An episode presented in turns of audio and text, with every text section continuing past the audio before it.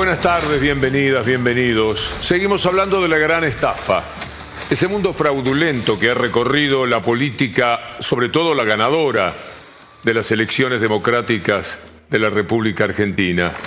Parece mentira, están metidos en un vodevil, en una opereta, un sainete, pero continuado, ¿eh? Dan risa. Una tras otra las acciones del futuro gobierno, cuando todavía ni empezó, y de la gente que se suma. Vamos a leer el tuit de Luis Petri, flamante ministro de Defensa de la República Argentina. Es decir, el cargo es muy, pero muy importante. Ahora, el hombre, en su característica, en su sentido ético, en su punto honor, ¿es reconocible como tal? Vamos a echarle un vistazo. Primero al mail que hoy escribió diciendo agradezco al presidente electo por darme la oportunidad y la confianza para ser el próximo ministro de Defensa de la Nación. Desde hoy comenzamos a trabajar en un cambio que permita volver a poner en valor el rol de nuestras Fuerzas Armadas, orgullo de nuestro país. Vamos a honrar su finalidad esencial, que garantice la soberanía e independencia de la nación, su integridad territorial, que proteja la vida, la libertad y contribuya al desarrollo de la patria. Pero ¿por qué nos permitimos decir de Luis Petri que tiene un escaso sentido del honor? Lo cual corresponde también a mi ley, porque a Petri lo designan, pero hay alguien que lo hace, y es mi ley. Vamos a ver lo que hasta hace 20 días, no hasta hace 10 o 15 años, Petri pensaba de mi ley. Es decir, algo tan desdoroso que no sé ni siquiera cómo se cruzan. Se deben reír muchísimo las cosas que te dije. Lo deben tomar para ese lado, porque hablar en serio, decir disculpame, fue una barbaridad. No lo pensé bien. No hay caminos a recorrer que sean creíbles. Entonces se tienen que reír de ellos mismos, juá, juá, juá. Porque si no, mi ley aceptando que ahora Petri en el próximo café que tomen, le digan, te agradezco sobre todo teniendo en cuenta que yo de vos dije esto y vos de mí dijiste tal cosa. Pero bueno, el cansado de la casta, yo me imagino que debe estar frustrado al menos de ver a Milei abrazado con Barrio Nuevo, que no es precisamente un recién llegado de la política y del sindicalismo argentino. Digo, eh, Milei tiene la casta adentro. Milei tiene la casta adentro. La tiene en sus listas, la tiene en sus aliados. Eh. Ahora, cuando vos escuchás a Milei, habla de motosierra, pero ya reculó en chancletas, Diego. Ya esa motosierra se transformó en una pincita de pilar. Ya esa motosierra no funciona, o como decía recién Osvaldo, vende humo. Una cuestión más. En mi barrio, a los que no presentan proyectos y en mi pueblo, les dicen ñoquis. Y eso es lo que sos vos. A los que no presentan proyectos y en mi pueblo, les dicen ñoquis. Y eso es lo que sos vos después de 20 meses de no haber presentado un solo proyecto de seguridad. Eh, fuimos una fórmula presidencial y a título personal y como fórmula eh, que encabezó un espacio político dijimos tenemos que, tenemos que pronunciarnos. Eh, y no hay, en esto no hay ni cogobiernos ni componendas ni nada. En esto no hay ni cogobiernos ni componendas ni nada. Fue, fue voluntariamente una, una decisión que tomamos porque creíamos que había que hacer una contribución patriótica al país. Juntos por el cargo, les decía ley. Mejor pasamos a otra cosa, a otro personaje. Porque usted seguramente no sabía que votaba a Torrendel, secretario de Educación, Carlos Torrendel, que cuestiona eso de la inclusión, que argumenta que muchos de los ingresantes de la UBA no se reciben, que es un viejo argumento totalmente inútil, es una vergüenza. Si una persona no se recibe por distintas circunstancias de la vida, ¿cuántos conocemos que empezaron a estudiar apasionadamente, 18 años, 22, 23? Hubo que trabajar, hubo que a veces casarse, eh, pelear por el hijo que nacía, y no se podía seguir estudiando. Algún día lo voy a retomar. Pero esa persona está mucho mejor preparada. Con cuatro años, cinco años de universidad, tres años, ya alguien tiene mucho más para dar, mucho más para ofrecer, para defenderse en la vida. Así que ese argumento tampoco vale. Pero además hablan de lo que es la educación privada de Chile y hemos escuchado chilenos hablar al respecto. Bueno, primero veamos al personaje, al hombre que será el secretario de Educación, porque ya ministro no es, ya no alcanza la educación la vara de ministerio no es tan importante, es una secretaría. Con eso nos están diciendo muchísimo. Y Torrendel también nos dice mucho de sí mismo. Fíjate la paradoja, cuando muchas veces se compara con Chile, que bueno, siempre es una comparación a veces eh, fácil de hacer. Pero por ejemplo, Chile, Chile tiene menor eh, inclusión en el ingreso. Chile tiene menor eh, inclusión en el ingreso, pero tiene mayor porcentaje de graduados que nosotros. y entre vos decís, bueno, ¿qué es mejor? Claro. Porque en definitiva, ¿qué, ¿qué es inclusión? ¿Qué es inclusión? Vamos a dar una respuesta a través de chilenas que estudian en la Argentina. No somos de acá, somos de Chile. Ah, nos interesa saber el sistema de voucher de Chile que Milei tanto vende acá el modelo de educación chilena donde pueden elegir entre una escuela pública y una escuela privada. Es una mierda. Ah. Lo que te puedo decir es que la gente que estudia universitario se tiene que endeudar a menos que sea gente que tiene mucho dinero, mucho. O sea, allá si no te endeudas no puedes estudiar. Eso es. O sea, sistema segregador. en De hecho, la mayoría de, la- de los estudiantes chilenos estamos protestando hace muchos años por educación gratuita. Que, y, y de hecho muchos chilenos se vienen a estudiar acá. O sea, nosotros queremos lo que ustedes tienen. Nosotros queremos lo que ustedes tienen. Bueno, acá están vendiendo como el que el sistema chileno es uno de los mejores No. sistemas del mundo. No, pésimo. Pésimo en todo sentido. ¿Puede ser que solamente los ricos accedan a la a educación de calidad? Sí, sí. O sea, la diferencia entre la calidad entre la educación eh, privada y la pública es súper grande en cuanto a eh, la calidad de profesores, de infraestructura, eh, de acuerdos internacionales, etcétera. Es que es un proyecto en todo el mundo, no solamente en la Argentina, que estudien los ricos, los de la élite, para que sean ellos los que siempre gobiernen, los que estén a cargo de nosotros. Es infernal lo que se viene, lo que ha pasado, porque también es verdad que esto viene de arrastre, pero ellos van a aprovechar para hacerlo muchísimo peor. Para que, usted sabe lo que nos dejaron. Mire si este gobierno se hubiera puesto a hablar todo el tiempo, el actual, el que se va, de lo que le dejaron en 2019, todo el tiempo, dale con lo que nos dejaron, tierra arrasada dejaron. Y sin embargo, hubo que bancarse la pandemia porque ligó mal, además, Alberto Fernández, independientemente de que uno tendría ganas de que mañana no vaya a dar un reportaje para decirnos que la gran enemiga ha sido Cristina Fernández de Kirchner, la persona que tiene en mente como la que lo dañó, no su eh, ahí está Héctor que no me deja mentir, su amigo Mañeto. No los empresarios que robaron a destajo al país mientras él se sentía impotente, quizás atado a viejos temas de amistad o de lo que fuera. No fue Vicentín, no fue todo eso. No, fue Cristina Fernández de Kirchner. Pero también es verdad algo, algo de lo que dice.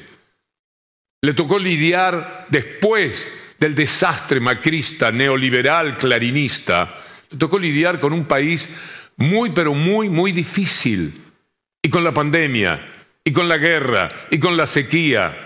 ¿Cómo no iba a aumentar la pobreza si el mundo entero es más pobre por la pandemia? Tiene argumentos, pero si luego transita en el afán natural de cualquier hombre de defenderse de muchos ataques, y en esa defensa eh, necesita decir alguna cuestión un poco inexacta. Con lo de la pobreza tiene razón, está mal medida. El problema que debe afrontar es que está tal medida ahora como hace cuatro años. Es el mismo método. Pero sí, un premio Nobel de la Paz, eh, Agnus Dayton o algo así, dijo que la, ganó el, el premio Nobel por decir que la pobreza estaba mal medida, entre otras cosas que aportó. Efectivamente, esto es así. Se les vienen discusiones muy fuertes porque además de no quitar las retenciones, sí pueden llegar a trabajar sobre el tema de las ganancias. Y Sergio Palazzo, el hombre fuerte de la bancaria, dice, con la preocupación que tenemos todos respecto a las posibles medidas que anuncie el presidente o ese proyecto de ley ómnibus que envíe el 11 de diciembre. Hasta ahora lo que ha manifestado tiene que ver con procesos de privatizaciones de empresas, quita de subsidio, esta inflación que no es otra cosa que pagar las cosas muy caras porque sigue la inflación y no tener empleo porque no hay actividad económica o cae la actividad económica. Hasta ahora no veo que lo que esté anunciando sean cosas que le mejoren la vida a los argentinos. Mm, olvídese, me parece. Mire lo que dice Martín Menem, que va a ser el presidente de la Cámara de Diputados. Menem me suena, el apellido Menem, me lleva a que es hijo de un hombre de los más fuertes y de los más inteligentes que hubo en la casta política. Era el que estaba verdaderamente detrás de, de todos los puentes, de todas las articulaciones que hizo Menem para entregar su gobierno al poder real. Bueno, ahí está un Menem que me suena mucho a casta también. Ya es un chiste lo de la casta, no voy a, repetirlo. Eh, espero evitármelo porque no tiene sentido. Hablar de, caramba, hay uno más de la casta, son todos de la casta. Escuchen a Martín Menem. Vine a, saludar al presidente y agradecer la confianza que ha depositado en mí para nominarme como candidato a presidente de la Cámara de Diputados. La gente nos ha elegido para llevar adelante este gobierno a partir del 10 de diciembre y como lo viene haciendo durante todo este tiempo en toda la campaña, la señal es austeridad. La señal es austeridad. Trabajar para cambiar la Argentina. La señal de austeridad. No hay plata. No hay plata. Trabajemos todos en sacar las leyes que correspondan, llegado el momento, se asume el 10 de diciembre y ahora manos a la obra y a trabajar. El otro, el del Senado, es Paul Troni, que ya escuchamos recién decir que no van a poder sacar las retenciones. Bueno, él dice que va a haber gran apoyo del Congreso impulsando los cambios profundos que pretenden. ¿Cuál cambio profundo? ¿Los que anunciaron y ya se sabe que no van a cumplir, o los que van a anunciar para el 11 de diciembre y que tendremos que ver de qué se trata. Ahí lo dice Paul Troni. Creo que la mayoría de los legisladores van a acompañar estos cambios profundos, porque, a ver, no, no tenés margen. Acá no es que, a ver, este, si, si ganaba otro espacio político, no tenés margen, es invivible con un 150, 180% de inflación. Eh, ¿Qué vas a seguir? ¿Aumentando la pobreza? Entonces, sí o sí hay que hacer cambios necesarios. Un actor que seguramente tendría un rol estelar en ese sainete que estamos imaginando. A veces es en conjunto, se ríen, se toman el pelo, esos temas de inmigrantes, por ejemplo, queridos, queridas comedias. Pero de pronto queda uno solo que es como alguien estelar, alguien que se manda por un momento un stand-up. Uno de los mejores, si no el mejor, es el doctor Luis Juez. Lo vamos a escuchar diciendo que hay que acompañar al gobierno porque si fracasa el gobierno vuelve el kirchnerismo, siempre el mismo cuco instalado por la mafia de Mañeto, pero que prospera, que a muchos les sirve. Yo diría que a un 66% a casi siete de cada diez argentinos. Eh, lo que tengamos que hacer, siempre en el marco de la racionalidad, en el marco del respeto, en el marco del estudio de cada uno de los temas. Nosotros no podemos desentender de acompañar un gobierno porque si este gobierno fracasa, lo que viene es el quinerismo. Nosotros no podemos desentender de acompañar un gobierno porque si este gobierno fracasa, lo que viene es el quinerismo. Estamos frente a dos populismos, ¿no?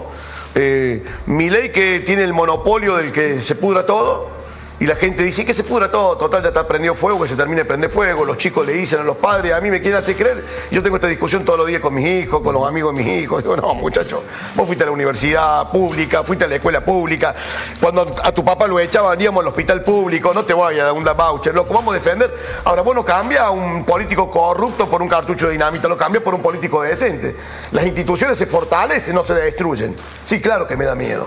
Sí, claro que me da miedo porque cada vez que la Argentina elige un atajo, terminamos en el peor de los mundos. Ahora, me parece que lo que tengamos que hacer, siempre en el marco de la racionalidad, en el marco del respeto, en el marco del estudio de cada uno de los temas, nosotros no podemos desentender de acompañar un gobierno porque si este gobierno fracasa, lo que viene es el quinerismo. Nosotros no podemos desentender de acompañar un gobierno porque si este gobierno fracasa, lo que viene es el quinerismo. ¿Qué hacemos con todo esto? Y después tenemos a los impunes. Los más célebres del momento que a mí se me ocurren son estos dos. Mañeto y Macri, aunque la foto invita a decirlo al revés, por supuesto que el orden de jerarquías marca mafioso mayor Héctor Mañeto y mafia que acompaña la de Mauricio Macri. Miren lo que en Radio Mitre, la radio, una de las tantas, de las decenas de radios y cientos de canales y decenas de diarios que fue quedándose para dominar al país, en Radio Mitre, que viene a ser la bandera, qué palabra para Mitre, dicen,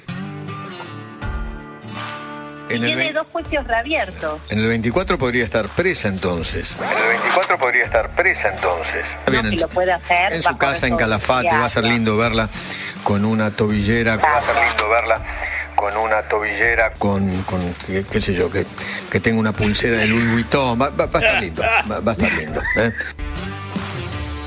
Y esto puede suceder. Una de las cosas a las que vamos a asistir es ese el ataque impiadoso. En ese sentido es admirable, Mañeto. Porque en algún momento uno dice, se va a dejar de embromar. La mujer ya no va a ser ni diputada, ni intendenta, ni nada. Tiene sus años, ha hecho su carrera. Hay más de un 30% de gente que la ama. Es la única persona amada de la política. Entonces, déjala. Basta de mandar a tus cómplices de la justicia, bochornosos, tristísimos personajes, a meter eh, una un- medida en contra de Cristina para ponerla en el diario con toda la tapa y la impunidad y la chorra. ¿No te cansás? Nunca se cansa el señor Mañeto de esto. Ah, pucha, ¿eh? Es más incansable que el diablo. Bueno, eso escribieron. Sobre todo porque Cristina no le afloja. Le dice, mire, ¿sabe lo que voy a hacer? No voy a ser su mascota. No voy a permitir que usted siga teniendo la razón de que yo tengo fueros. ¿Sabe lo que voy a hacer? Esto. Es más, una muy buena noticia para usted, Manieto. ¿Sabe por qué? Porque el 10 de diciembre del 2023 no voy a tener fuero, no voy a ser vicepresidenta, así que le va a poder dar la orden a sus esbirros de la, de la casación y de la Corte Suprema que me metan presa. Sí, pero mascota de usted nunca, jamás, ¿entiende? Nunca, jamás. Me condenan porque condenan un modelo de desarrollo económico y de reconocimiento de los derechos del pueblo. Por eso, por eso eh, me condenan. Pero la condena no son los seis años o la cárcel. La condena real que dan es la inhabilitación perpetua a ejercer cargos políticos electivos. Tan lesionada la democracia que efectivamente hubo una elección con la principal candidata proscripta. Me duele mucho todo esto y sobre todo que las causas vuelven. Cuando estamos hablando de Cristina presa, es una posibilidad muy concreta que puede darse. No sé qué va a pasar, pero lo están buscando porque este hombre no afloja. Y sus jueces, sus Bruglias, Bertuzzi, Llorén, Irursun, Rosati, Lorenzetti, Maqueda, eh, Rosenkrantz, todos ellos trabajan para esa mafia, trabajan para Al Capone. Uno es pistolero, sicario, el otro es portero de, eh, de un prostíbulo, lo que sea. Trabajan para ese poder mafioso. Y desde ese poder mafioso, por ejemplo, trabajan con la causa de cuadernos. ¿Quiere usted una cosa graciosa? ¿Sabe? No, no, seguramente no le cuentan esto. Si usted sobre todo consume los medios que llamamos dominantes, no sabe que a Basigalupo, el que le dio los cuadernos truchos a Cabot, así se llama, del diario La Nación, y que inició el juicio de los cuadernos atado al GNL, que también otro trucho, un perito, lo vamos a ver, había denunciado, Basigalupo fue procesado. Y fue procesado porque al hombre le interesó poner también su escritura. El ex policía Jorge Basigalupo fue procesado por alterar los cuadernos de Centeno. Le gustó la mano y dijo, esto viene bien. Y cambia todo. Cuando usted lee los cuadernos, tiene algunas cositas que iba escribiendo Centeno como un recordatorio, fui a tal lado, fui a tal otro. Y después le pusieron la literatura de Basigalupo y vas a saber de quién es más. Y lo descubrieron por la letra. Esto ha pasado en la Argentina. Mire usted lo que pasó atado a eh, los cuadernos está el GNL. ¿Sabe lo que pasó con el GNL?